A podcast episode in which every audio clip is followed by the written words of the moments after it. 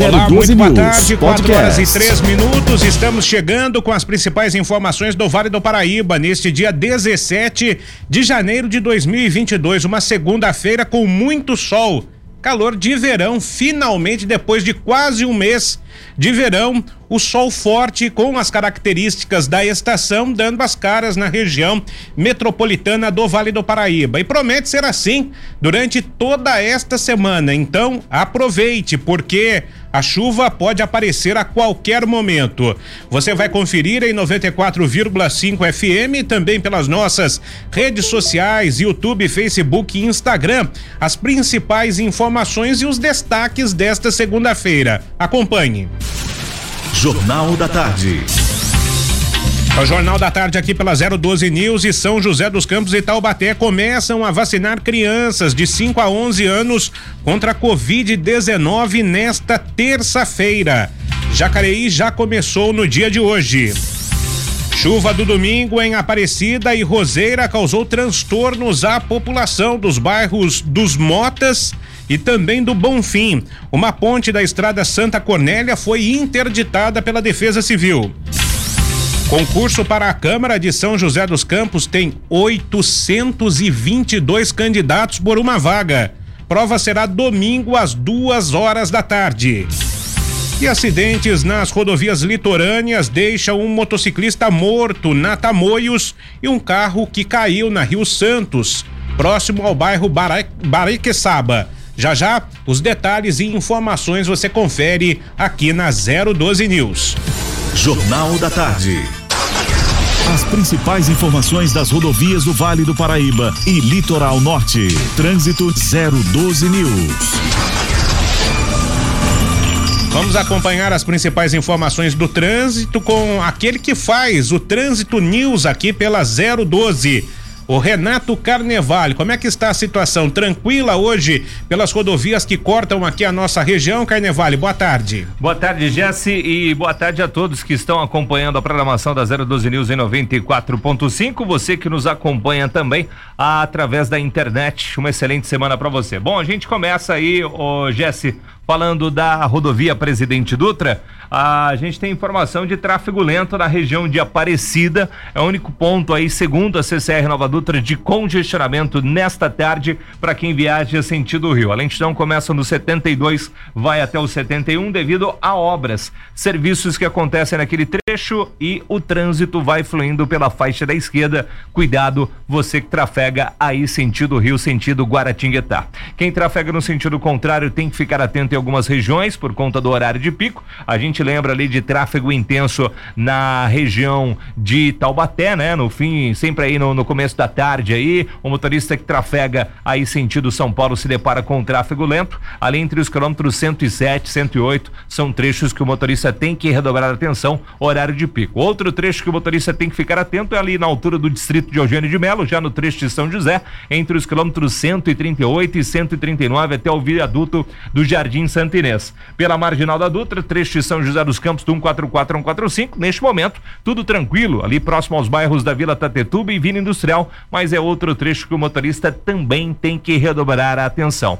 Você que trafega pro, pelo Vale do Paraíba e tem como destino a cidade de São Paulo, a gente lembra que o rodízio voltou a, a operar aí na cidade de São Paulo a partir das 5 horas da tarde. São proibidos trafegar veículos com placas finais 1 e 2, então se programe até as 8 horas da noite. Então, a partir das 5, voltou o rodízio na cidade de São Paulo. A gente fala agora do trecho para quem viaja em direção a Caraguatatuba, boas condições de tráfego, Jesse, diferente aí da semana passada, tempo bom, boas condições de visibilidade, o motorista se depara com o sol ali no trecho da Tamoios, inclusive no trecho de Serra. Então o motorista tem boas condições de visibilidade e boas condições de tráfego, tanto sentido aí Caraguatatuba quanto sentido Vale do Paraíba, sentido são José dos Campos. O DR, Departamento de Estradas de Rodagens, informa pra gente nesta tarde que pela Oswaldo Cruz, a rodovia que liga Taubaté a Ubatuba e acompanhando também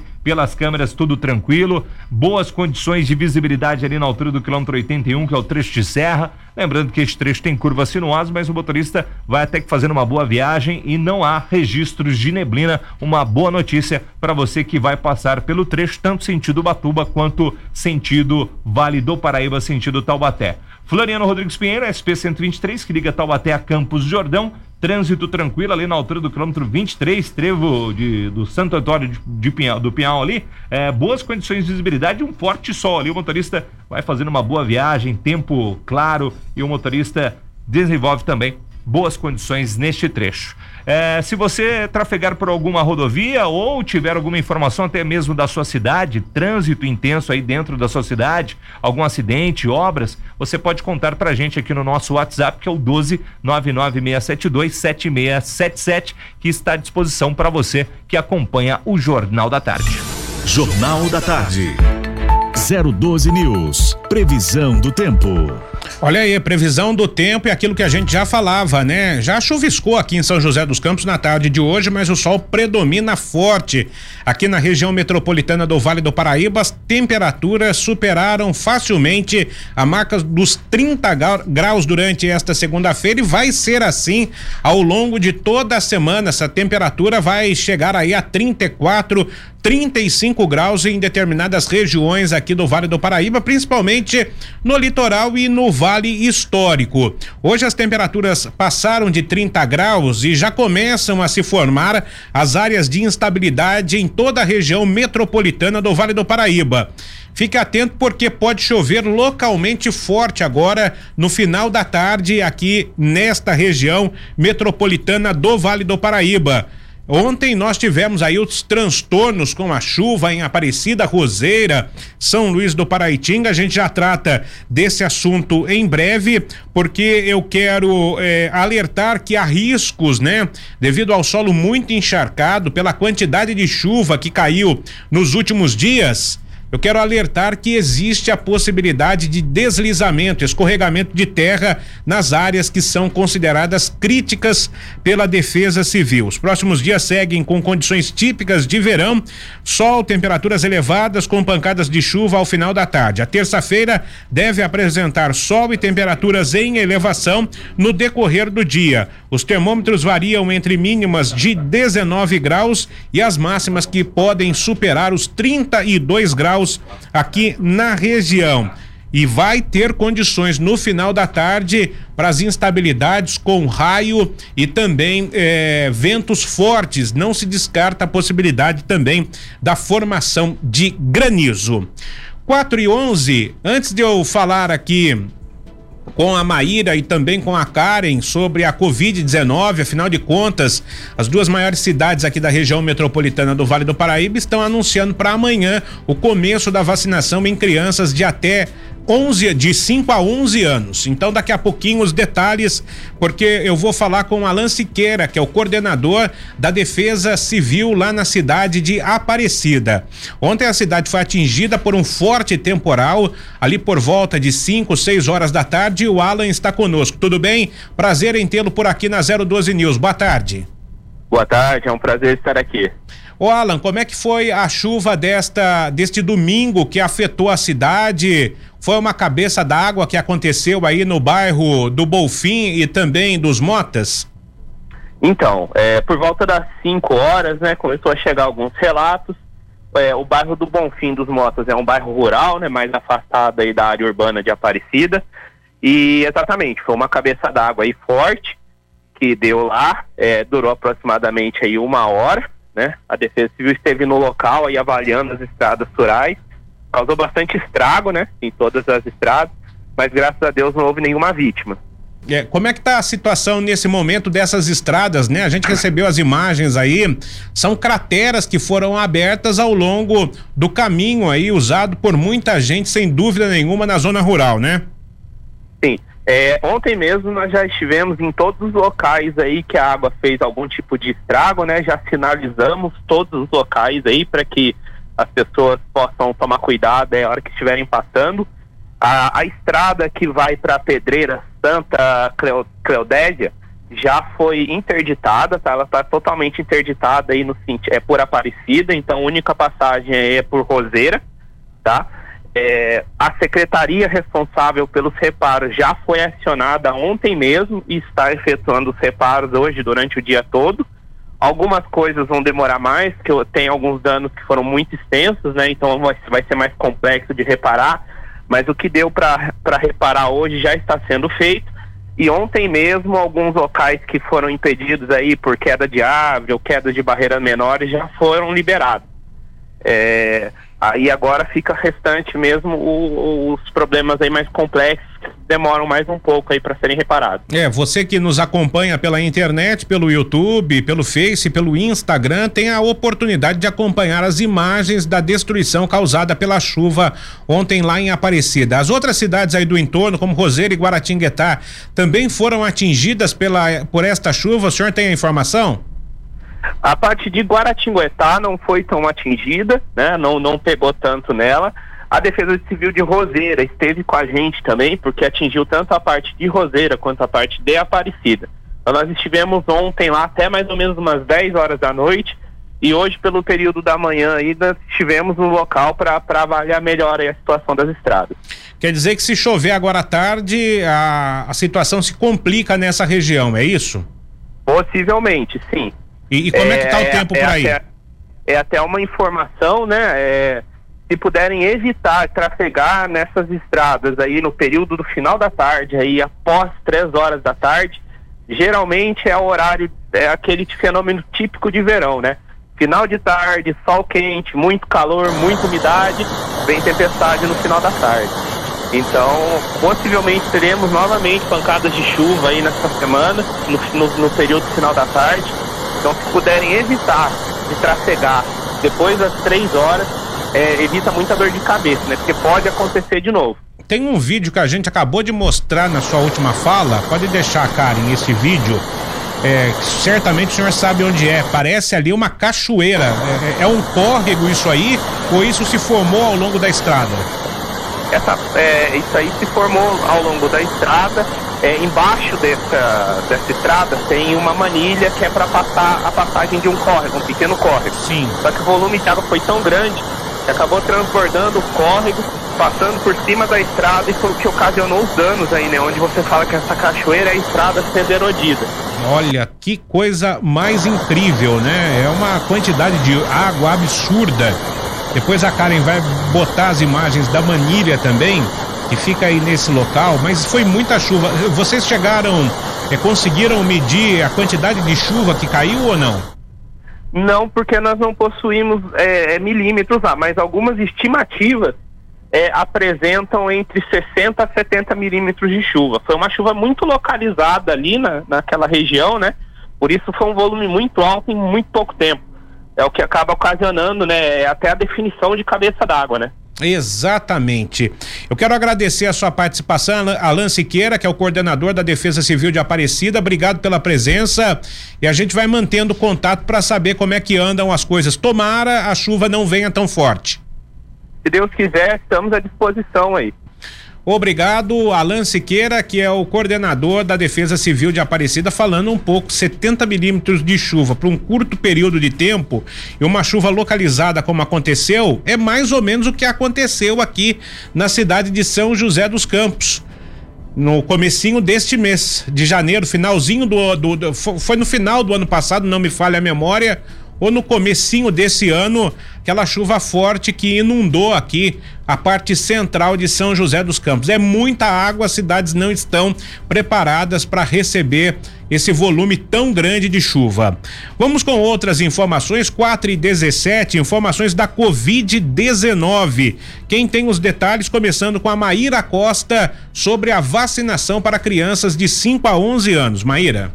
Boa tarde, Jess. Boa tarde a todos. Cidades do Vale divulgam calendário de vacinação em crianças contra a Covid-19. Várias cidades da região já estão dando andamento na imunização. Confira. São José dos Campos, a prefeitura começa nesta terça-feira, dia 18, a vacinação contra a Covid-19 em crianças com comorbidades, portadores de deficiência, indígenas ou quilombolas. Da terça-feira 18 à sexta-feira 21, para crianças de 11 e 10 anos. Todos os postos de vacinação estão mantidos. UBS, Unidade, Unidade Básica de Saúde, resolve de segunda a sexta, das 8 às 17, no Colégio Tablô, das 8 às 21 e também agora no CEF, de segunda a sexta-feira, das 17 às 21 horas. Já em Jacareí, começou na manhã desta segunda-feira, dia 17, a vacinação em crianças de 11 anos com comorbidades ou PCD. Já na terça-feira, dia 18, será a vez das crianças de 10 anos com comorbidades ou PCD também. A imunização acontece das 8 ao meio-dia nas unidades de saúde, o MSF Parque Meia Lua, o MSF Parque Brasil e também do Jardim das Indústrias, Cidade Salvador, Santa, UBS Santa Cruz dos Lázaros e UBS Parque Santo Antônio. Em Taubaté, inicia a vacinação em crianças contra a Covid nesta terça-feira também. O, o, o, perdão, o público será de crianças de 5 a 11 anos de idade com comorbidades ou deficiência. A prefeitura ainda não divulgou os locais de vacinação. Acabou de sair, Maíra, os Saiu. locais de, de vacinação. Atenção então para você, responsável ou pai é, de é, crianças com 5 a 11 anos que tenham comorbidades e também deficiência. Os locais são os seguintes: salas de vacina das UBS mais Aeroporto, Mourisco, Três Marias, 1, um, a Fazendinha, né? E a vacinação vai acontecer das 8 da manhã às 8 da noite. Não tem desculpa para você que é pai e mãe não levar a sua sua criança, né? o seu filho ou aquele é, de quem você cuida para tomar a vacina contra a Covid-19. Tome a vacina porque é o seguinte: 70% das pessoas que estão internadas em São José dos Campos, eu estou pegando um recorte da região do Vale do Paraíba, são pessoas que não tomaram nenhuma dose da vacina. Não se paute por fake news imunize o seu filho, se imunize para você eh, não pegar a forma mais grave desta doença. Diga não ao negacionismo. Vacine os seus filhos. Maíra, confirmando então, a, a, as pessoas em Taubaté, as crianças vão ser vacinadas entre 8, e, 8 da manhã e 8 da noite para os locais, UBS mais Aeroporto Mourisco e Três Marias 1, que é a Fazendinha. O que mais você tem? Temos também a divulgação do litoral. Em Caraguatatuba, a Secretaria da Saúde ainda aguarda a chegada dos imunizantes para divulgar a data de início, porém já informou que a vacinação em crianças de 5 a 11 anos com comorbidade será feita das 11 às 15, na UBS Maurício Borges, na Praia do Perequemirim, no Centro de Especialidades Médicas no Jardim Primavera e na Escola Municipal Antônia Antunes Arouca, em Massaguaçu. Já em Ubatuba, a vacinação terá início nesta terça-feira e será feita em crianças indígenas, quilombolas e crianças com deficiências ou comorbidades. Na UBS Cícero Gomes, às quartas e quintas-feiras, das 9 às 15, na UBS Ipiranquinha, às quartas e quintas-feiras, das, das 9 às 15 horas, na UBS Perequemirim, às segundas, das 7h30 às 15 horas e às sextas-feiras, das 8 às 12. E Lagoinha, vacinação na Escola Municipal Agostinho Alves da Silva, às terças e quintas-feiras, das 8 ao meio-dia. Em Ilhabela, a cidade começou a vacinação nesta segunda em crianças de 5 a 11 anos com comorbidades. A imunização teve início às 9h30 da manhã no Polo de Educação Integridade de Ilhabela. Em Guaratinguetá, a vacinação contra a Covid começa nesta terça-feira. Estão incluídas crianças de 5 a 11 anos com deficiências ou comorbidades. A vacinação vai acontecer das 8 às 16, de segunda a sexta-feira, no AME do bairro Pedregulho e na UBS de Engenheiro Neiva. Em Campos do Jordão, o município prevê imunizar é, crianças de 5 a 11 anos com comorbidades também nesta terça-feira. A cidade deve receber 300 doses da vacina. Os pais precisam solicitar o agendamento da vacina através de mensagem pelo WhatsApp no telefone 12 3664 3504. A vacina será aplicada na sala de vacina central, que fica na Avenida Brigadeiro Jordão, 217. E em Pindamonhangaba, a cidade abriu o cadastramento de, de, crianças de 5 a 11 anos para a vacinação contra a Covid. O cadastro deve ser feito pelos pais através do preenchimento de um formulário que está disponível no site do vacinajá.sp.gov.br. Pinda vai dar início à imunização das crianças assim que receber as doses da vacina. Até o momento, a cidade ainda não divulgou o calendário de vacinação para os pequenos. A documentação para todas as regiões a criança deve estar acompanhada do responsável, né, ou dos pais, apresentando o documento com foto de ambos, além da carteira de vacinação do menor, apresentando a declaração ou relatório médico, exames e ou receitas, qual comprove a comorbidade e comprovante de endereço. Lá no site da 012 News você confere a lista de comorbidades divulgada pelo governo do estado de São Paulo. Acesse 012news.com.br. Antes da, de eu conversar aqui com a professora Odila Amélia Veiga França a respeito eh, da base eh, curricular para o ensino médio, eu vou falar aqui com a Karen Evans, que também tem informações a respeito da Covid-19 aqui na nossa região. Oi, Karen, boa tarde. Boa tarde a região do Vale do Paraíba pode chegar a 50 mil contaminados por Covid-19 ainda neste mês de janeiro. O primeiro mês de 2022 acumula mais de 21 mil novos contaminados pela doença, e isso apenas nos últimos 14 dias, principalmente em razão da circulação da variante Omicron do coronavírus. No mesmo período, janeiro de 2021 tinha 15.374 casos confirmados. A média de infectados em janeiro é de 1.563 por dia, e com base nisso, o mês pode chegar até 50 mil pessoas infectadas, o que seria um recorde absoluto de toda a pandemia. Em janeiro de 2021, o mês terminou com 38.000,3 pessoas contaminadas. Janeiro tem mais casos do que os últimos dos que os últimos meses de 2021 somados. Entre setembro e dezembro do ano passado, a região acumulou 19 mil pessoas com diagnósticos positivos da doença. Muito bem, Karen, você volta já já e só para é, ter como parâmetro São José dos Campos, há 10 dias, o, o, número de internados por dia era de 12, 13 pessoas, já estamos em 27. Praticamente dobrou esse número. E tomara que não continue esse crescimento exponencial no número de internados por Covid não só em São José, que é a maior cidade do Vale, mas em toda a região metropolitana. Antes ainda da professora, mais uma notícia, né, que vai falar aí de uma questão de educação de concurso e depois entramos aí eh, efetivamente para falar do currículo do ensino médio. Olha, o concurso da Câmara de São José dos Campos que acontece domingo eh, apresenta aí 25 vagas para o cargo de técnico legislativo e o salário inicial é de três mil e reais. O concurso tem nada mais, nada menos do que 20 mil 570 pessoas inscritas para 25 vagas. Que significa dizer que é uma luta aí, olha que batalha, hein? 822 inscritos por vaga nesse concurso da Câmara de São José dos Campos. A prova vai ser objetiva e também de redação e acontece domingo a partir das duas da tarde. Mas devido à Covid-19, os organizadores eh, dividiram as pessoas que irão prestar o concurso em dois grupos. Uma precisa chegar é, é, entre uma e uma e meia e o outro grupo entre uma e meia e duas da tarde. Os portões fecham às duas horas e a prova vai ter então aí quatro horas de duração. Você pode conferir se você é um inscrito aí para o concurso da Câmara de São José dos Campos, o edital, né, de convocação lá no site da VUNESP, a Fundação VUNESP, que é vunesp.com.br. Espaço aberto aqui para nossa convidada, a professora doutora Odila Amélia Veiga França, que é mestre e doutora aí em educação. Oi, professora, boa tarde, tudo bem?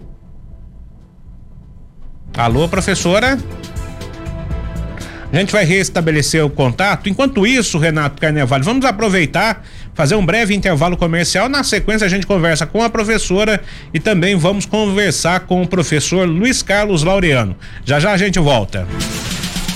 Você ouve Jornal da Tarde, o resumo das notícias do dia, aqui na 012 News. Oferecimento: Casa de Carnes Esquina do Boi, Rua Aldemo Veneziane no Alto da Ponte. Casa de Carnes Esquina do Boi, a qualidade que vai te surpreender. 4 e 31 estamos de volta aqui na 012 News. Estou vendo é, chuva forte aqui na região do Vale do Paraíba, pelo menos é o que está mostrando o radar meteorológico, né, na região de São José dos Campos, aqui de Eugênio de Melo, de Monteiro Lobato, São Francisco Xavier. Pode ter chuva forte, então se você tiver algum registro, entre aqui em contato conosco pelas redes sociais e também pelo 996727677. Agora sim, o contato está refeito com a professora doutora Odila Amélia Veiga França, mestre e doutora em comunicação. Falar um pouquinho com a doutora a respeito da base eh, nacional eh, comum curricular que é, é, o, é, é base nacional, né? Que, que tem mudanças importantes para o ensino médio, são quatro frentes é, do conhecimento e a gente vai destrinchar um pouquinho isso com a doutora Odila. Tudo bem? Prazer em tê-la conosco. Boa tarde. Igualmente, boa tarde. Boa tarde a todos os ouvintes, obrigada pelo convite. O que, que de fato muda, é, doutora Odila, em relação ao ensino médio, a grade curricular? Olha, é, para responder essa questão, eu preciso fazer uma, uma distinção entre a reforma do ensino médio, que inclui e está contido também na Base Nacional Comum Curricular, na BNCC. Elas são documentos obrigatórios distintos, mas dialógicos e dia, é, permitem essa dialogicidade, mas não são sinônimos. Então, para falar um pouquinho da reforma do ensino médio, ela é uma lei advinda de uma medida provisória do governo Michel Temer, obrigatório depois de sancionada pelo Congresso Nacional, pela Lei 13.415, de 16 de fevereiro de 2017 obrigatória essa reforma para as redes pública e privada.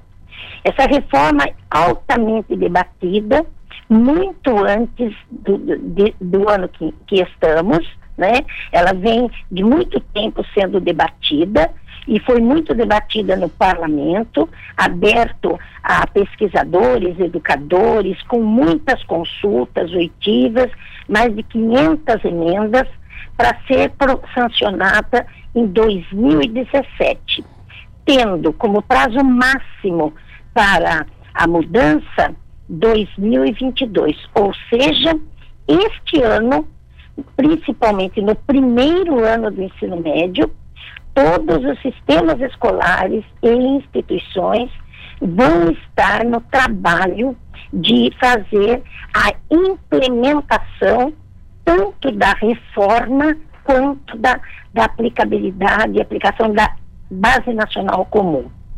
Então, é, essa, essa é, reforma altera radicalmente a LDB no respeitante ao ensino médio, né? E, e altera também na atualização das diretrizes curriculares, é, ela altera os conceitos, as concepções, a questão tocante à educação à distância, ao Enem, aos itinerários formativos, né? E o prazo para o início da implementação, agora em 2022, para o primeiro ano do ensino médio, numa mudança processual, gradual, 2023, segundo, terceiro, 2024, a perspectiva é que já esteja implementada primeiro, segundo e terceiro nesse novo modelo organizacional, de forma que todos os alunos dentro do novo estejam dentro do novo currículo e no, nesse novo modelo. Existe uma, uma, necessidade muito grande de que os, os, educadores, os gestores, né, nós da educação e da sociedade civil, é, dos, da, dos representantes também da educação, a uma leitura mais apurada da lei 13.415, que faz a reforma das diretrizes curriculares nacionais para poder complementar a compreensão dessas mudanças, porque muda o currículo, a metodologia, o modelo organizacional da escola, ou seja, é uma mudança é, bastante radical. O novo ensino médio, qual é a relação com a Base Nacional Comum Curricular? São, como eu disse, distintos documentos, porém dialogáveis, né? Por quê?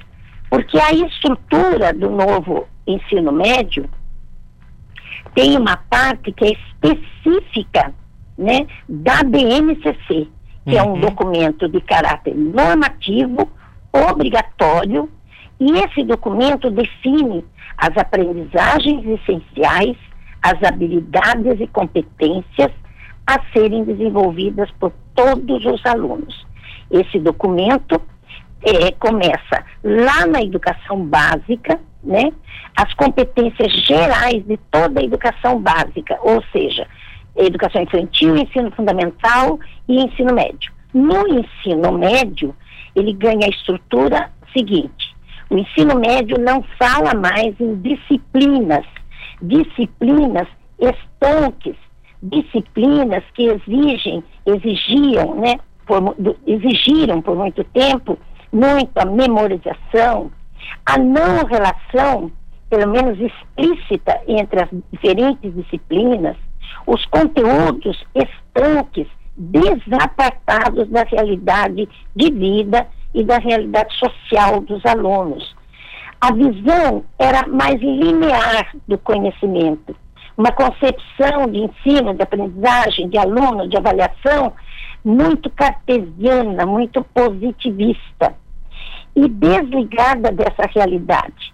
A nossa LDB traz um artigo, no parágrafo 2 a necessidade de vinculação da educação escolar com o mundo do trabalho e as práticas sociais. Então, essa questão dessa relação, ela já vem sendo discutida e querida pelos educadores.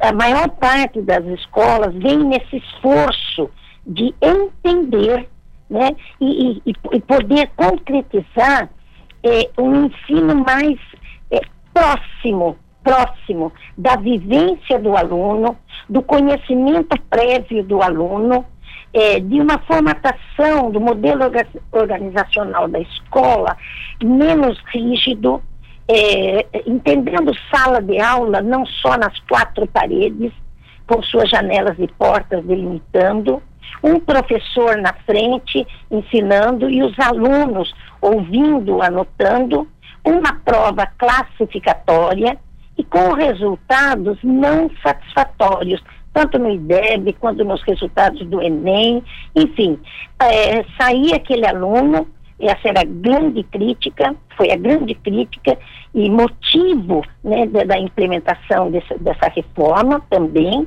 né, a grande crítica que, que era uma formação que o aluno não saía é, preparado nem para o mercado de trabalho, nem para prosseguimento de estudos. Agora, doutora, As... é, é, mas isso vai afetar certamente no vestibular também, né? É, a senhora fala, é, a senhora fala de classificatório e o vestibular não deixa de ser uma competição. Com é, certeza. É, para que, que, o aluno entre ali, né?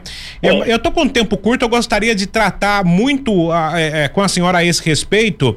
E é, eu que, basicamente queria fazer mais uma pergunta, mas eu, eu tenho quatro minutos para a resposta da senhora. Sei que o tema é muito complexo. Nossa. É, é. É, a, a, pergunta seria a seguinte: é, no caso das escolas, né, é, do ensino médio, a responsabilidade da pública é do governo do estado, né? O governo teria que implementar toda esta nova sistemática e uhum. as áreas que são é, são áreas é, que mudaram, são quatro áreas de, de conhecimento agora, e em, é, é, é, em algumas áreas o aluno vai poder escolher as disciplinas. Eu queria que você falasse resumidamente, a senhora falasse para a gente é, resumidamente a esse respeito. Olha, a, a, estrutura da, do novo ensino médio é, é por áreas do conhecimento. Cada área do conhecimento ultra ampla linguagens e suas tecnologias, entre elas a língua portuguesa, obrigatória nos três anos, as habilidades de língua portuguesa e as competências específicas de língua portuguesa. A matemática obrigatória nos três anos, as habilidades de matemática e as competências específicas de matemática, além das competências gerais da educação básica. Outra área, ciências da natureza e suas tecnologias, com as habilidades da área, que é ampla, que aqui entra química, física, biologias, enfim, das da, da ciências da natureza e suas tecnologias. E ciências humanas, a outra área, e sociais aplicada, com as habilidades da área e as habilidades específicas de cada disciplina que sai, de cada componente curricular que faz parte desta área, né? Que seria história, geografia, né? sociologia, a filosofia, estas questões, é, quando o senhor diz assim, é, o Estado tem uma, uma observação aí. Na verdade, pela LDB, esse ensino médio é nacional, é para o Brasil. Uhum. Agora, tem, tem obrigações do Estado com as escolas estaduais. Qual é o que, o que define a LDB? O ensino fundamental e a educação infantil. O ensino médio do Estado. Mas não é difícil e nem proibido que o, o, o, também lide o Estado com o ensino fundamental. No caso, não é só a questão do governo, governamental, é do Estado, é da instituição, é da sociedade, é dos educadores, é dos alunos e dos pais. É uma, é uma responsabilidade muito grande, cada um fazendo o seu papel, porque a aplicação dele, a implementação dele começa este ano. Ninguém é capaz de dizer quais modelos vão ficar do que a lei, do que a BNCC, nessa divisão toda, é, é, coloca, é, porque cada região, cada escola vai estar organizando, estruturando o seu currículo. A Base Nacional Comum ela orienta, mas ela não detalha. Então, cada, cada escola. Professora. Alô, professora. É, infelizmente a gente teve aí. É, ela falava do detalhamento do currículo pelas escolas Maíra vai fazer contato com a professora, a gente vai voltar a esse tema aqui. Quero agradecer imensamente a professora doutora Odila que falou com a gente a respeito desse importante tema. Então, atenção alunos, vai ter mudança na grade curricular a partir desse ano e até o ano de 2024. Fique atento, faça as suas escolhas, converse com os seus pais. 4 e 43 Vamos aproveitar para ouvir o professor Luiz Carlos Laureano, que vai falar nas mudanças do crédito consignado. O que, que muda, professor? Boa tarde. 012 News, Mercado Financeiro. É, bom dia a todos os ouvintes da Rádio 012 News. Hoje nós vamos falar sobre a questão do empréstimo consignado, a mudança que teve a partir de janeiro de 2022. É, então, além dos aposentados e pensionistas do INSS, cujo empréstimo é descontado diretamente na aposentadoria, pode pedir também esse tipo de empréstimo os trabalhadores com carteira assinada e servidores públicos. Então, nesses dois últimos casos, as parcelas são descontadas dos salários. E esse tipo de empréstimo, né, como é garantido que as parcelas serão pagas em dia, o consignado é o tipo de crédito mais barato do que outras opções no mercado. Então, realmente é um juros melhor. O cartão de crédito consignado, também existe isso, né? Funciona como um cartão de crédito comum e é usado para o pagamento de produtos e serviços no comércio. A diferença é que o cartão de crédito é, consignado, o valor da fatura pode ser descontado total ou parcialmente, automaticamente na folha de pagamento e está limitado ao valor da margem consignável. Né? Então, agora houve também essa mudança. Então, a margem do crédito consignado, ou seja, o valor da renda que pode ser comprometido com o empréstimo, ficou em menor neste começo do ano. Então passou de 40% para 35%. Então, a partir de janeiro, né, o limite passou para até 30% no empréstimo pessoal e 5% para despesas e saques com cartão de crédito consignado. Então você tem os dois aí, né? Então tem o empréstimo, que agora em vez de 35% é 30%, né? E manteve aí 5% para despesas é, no, cartão de crédito consignado. Então, com isso, é, o banco não pode descontar do benefício além do limite estabelecido pela margem do consignado. Por exemplo, uma, uma renda líquida aí, vamos dizer, de dois mil reais. Então, o valor da parcela a ser descontado mensalmente será de 600 reais para o empréstimo consignado, é aquele convencional. E mais 100 reais para as despesas no saques, né? exclusivamente com cartão de crédito consignado. Então você vê que mudou de 35% para 30% o empréstimo e o outro manteve os 5%, que é 100 reais.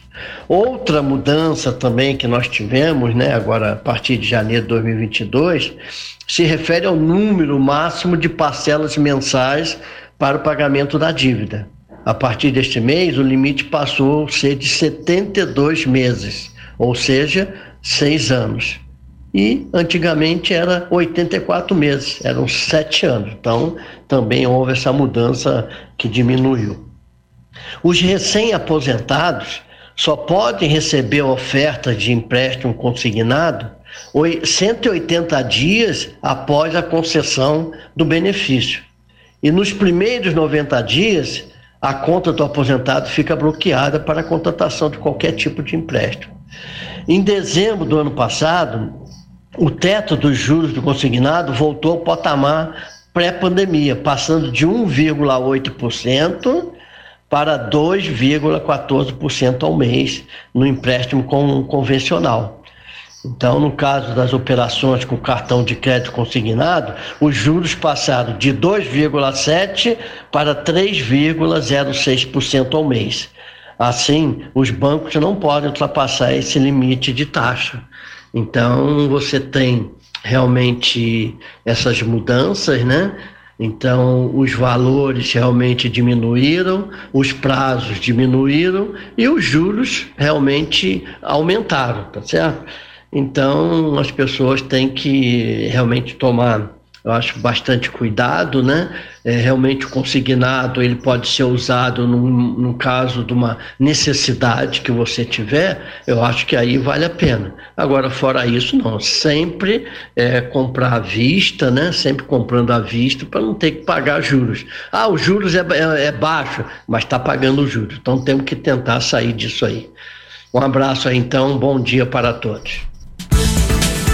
Esse, o professor Luiz Carlos Laureano, é 4 e 48. A bolsa está operando em baixa hoje, hein? De 0,35%, 106.552 pontos. Mercado de câmbio também com, com queda de 0,11% o dólar, cotado hoje a cinco reais e cinquenta e dois, caiu bastante o dólar. Renato Carnevale que costuma comprar dólar para viajar para Disney, tá feliz da vida. E o euro tá valendo seis e trinta caindo hoje 0,17%. Retomamos as informações do Vale do Paraíba. Maíra Costa tem detalhes de acidentes que aconteceram aqui pela região metropolitana de ontem para hoje. Quais são os destaques, Maíra? Motociclista morre em acidente na Tamoios. O acidente aconteceu neste domingo, dia 16, no trecho de Paraibuna, da rodovia do Tamoios, SP-99. De acordo com a Polícia Rodoviária Estadual, o motociclista perdeu o controle da direção, acabou se chocando contra a mureta de concreto e caiu na pista. O socorro foi acionado, mas foi constatado que o homem morreu no local. A causa para o acidente está sendo investigada.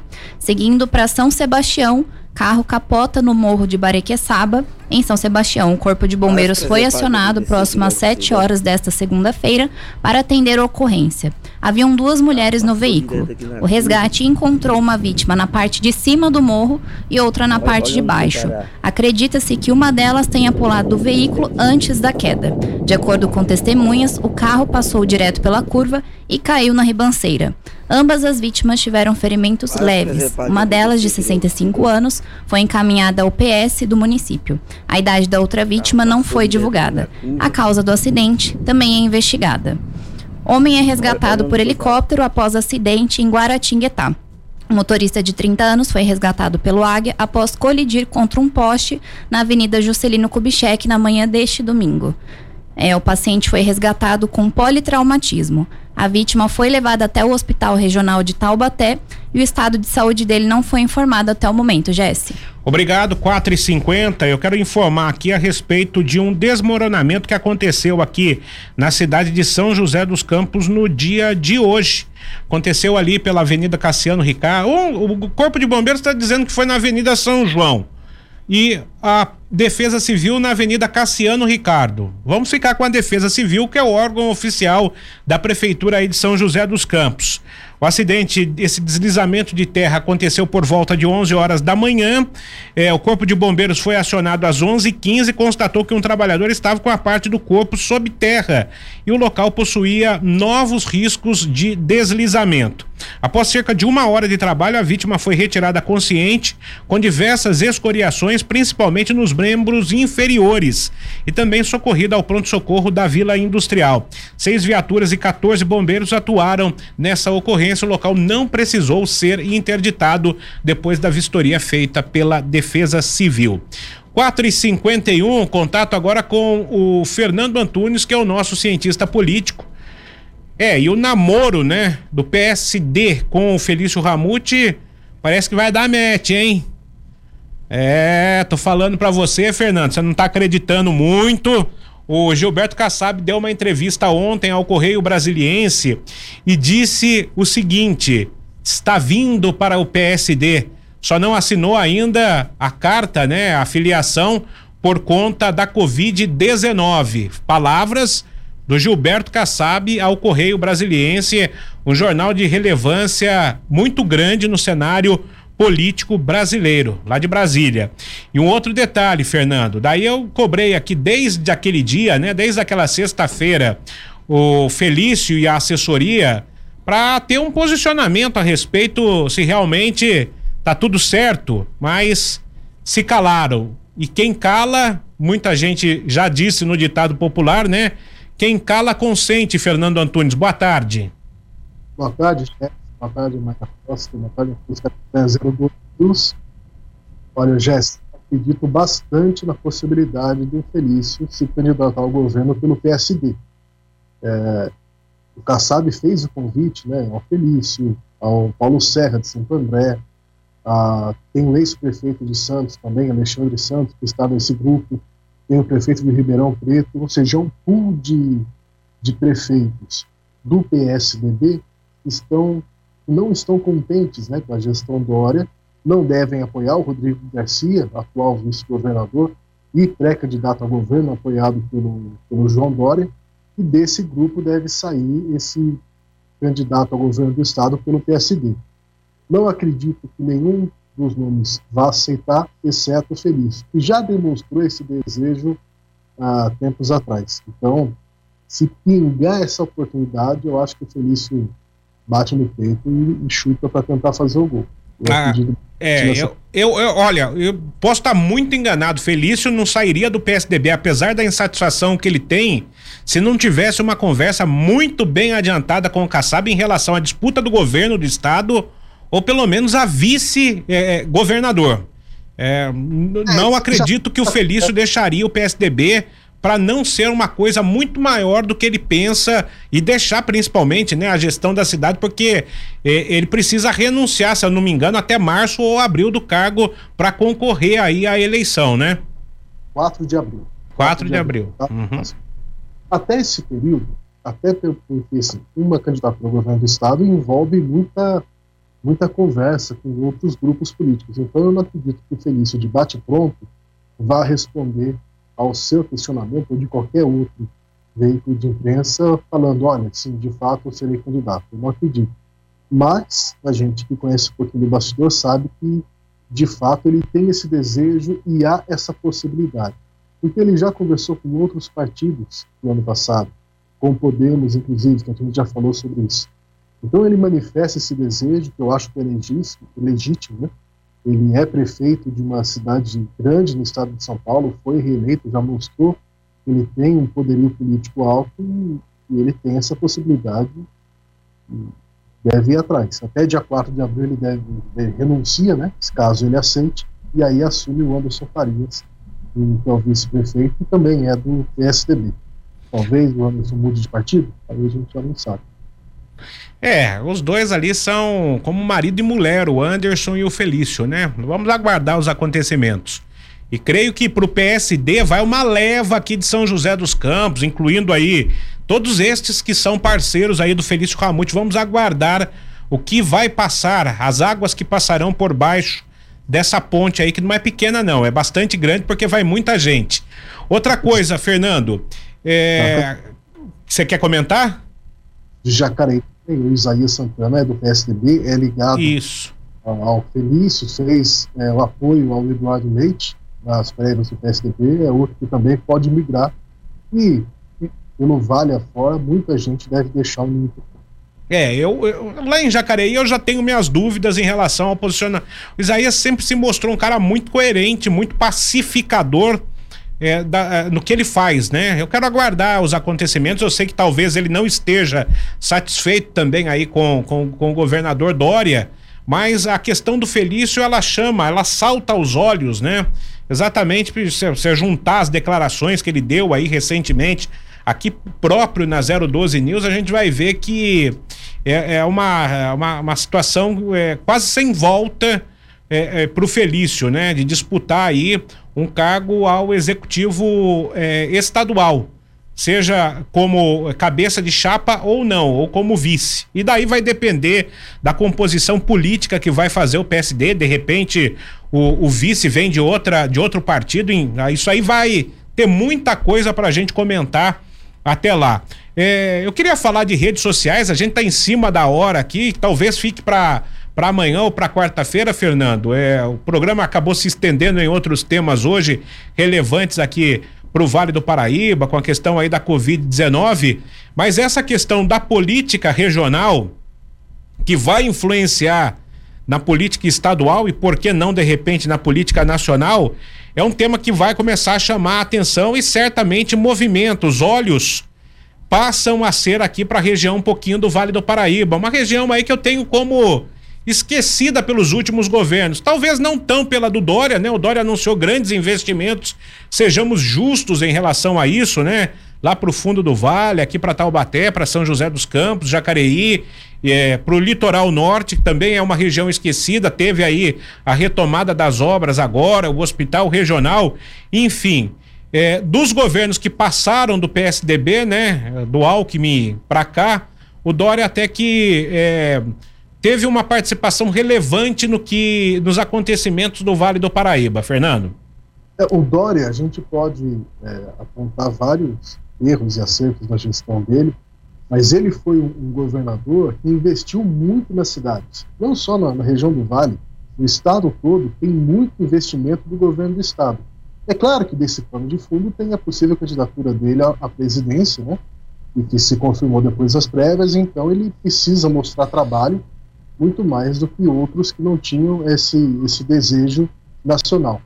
É, o Dória é, é, engraçado, né, Jéssica? Para a gente ser rápido e fechar, como que um país onde 90% das pessoas uh, são favoráveis à vacina, é o quarto país que mais vacina no mundo, e o político que trouxe a vacina para o país, ele não consegue angariar, angariar toda essa emoção das pessoas. Então, por mais investimentos que o Dória tenha feito, e seja esse político que representa a vinda da vacina no país, ah, alguns erros, principalmente na, na, forma como ele se comunicou durante a pandemia, ainda não traz para ele, não traz para ele todo esse esse patamar de ser um, um presidenciável com grandes possibilidades. Mas uma coisa é fato, a região do Vale do Paraíba merece já há algum tempo ter um nome disputando o governo do estado. É uma região importante e eu torço para que o Felício aceite, não por questões políticas, nada, mas por representar essa importante região.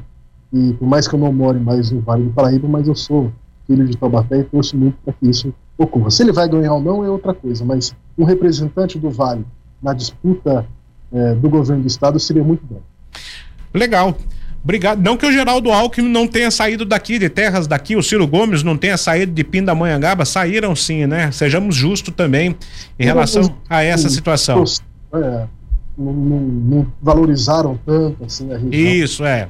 Sempre perto. Exato. Ô Fernando, desculpe aí por ter mudado o tema aqui em cima da hora, a gente vai se falando aí, obrigado mais uma vez pela sua atenção, viu? Sem problema, a gente traz na semana que vem, ou essa semana ainda, esse tema sobre redes sociais presidenciadas. Um que é abraço é, a todos. Que é muito interessante. Obrigado, Fernando Antunes, nosso consultor político, cientista político, falando conosco. 5 horas e um minutos.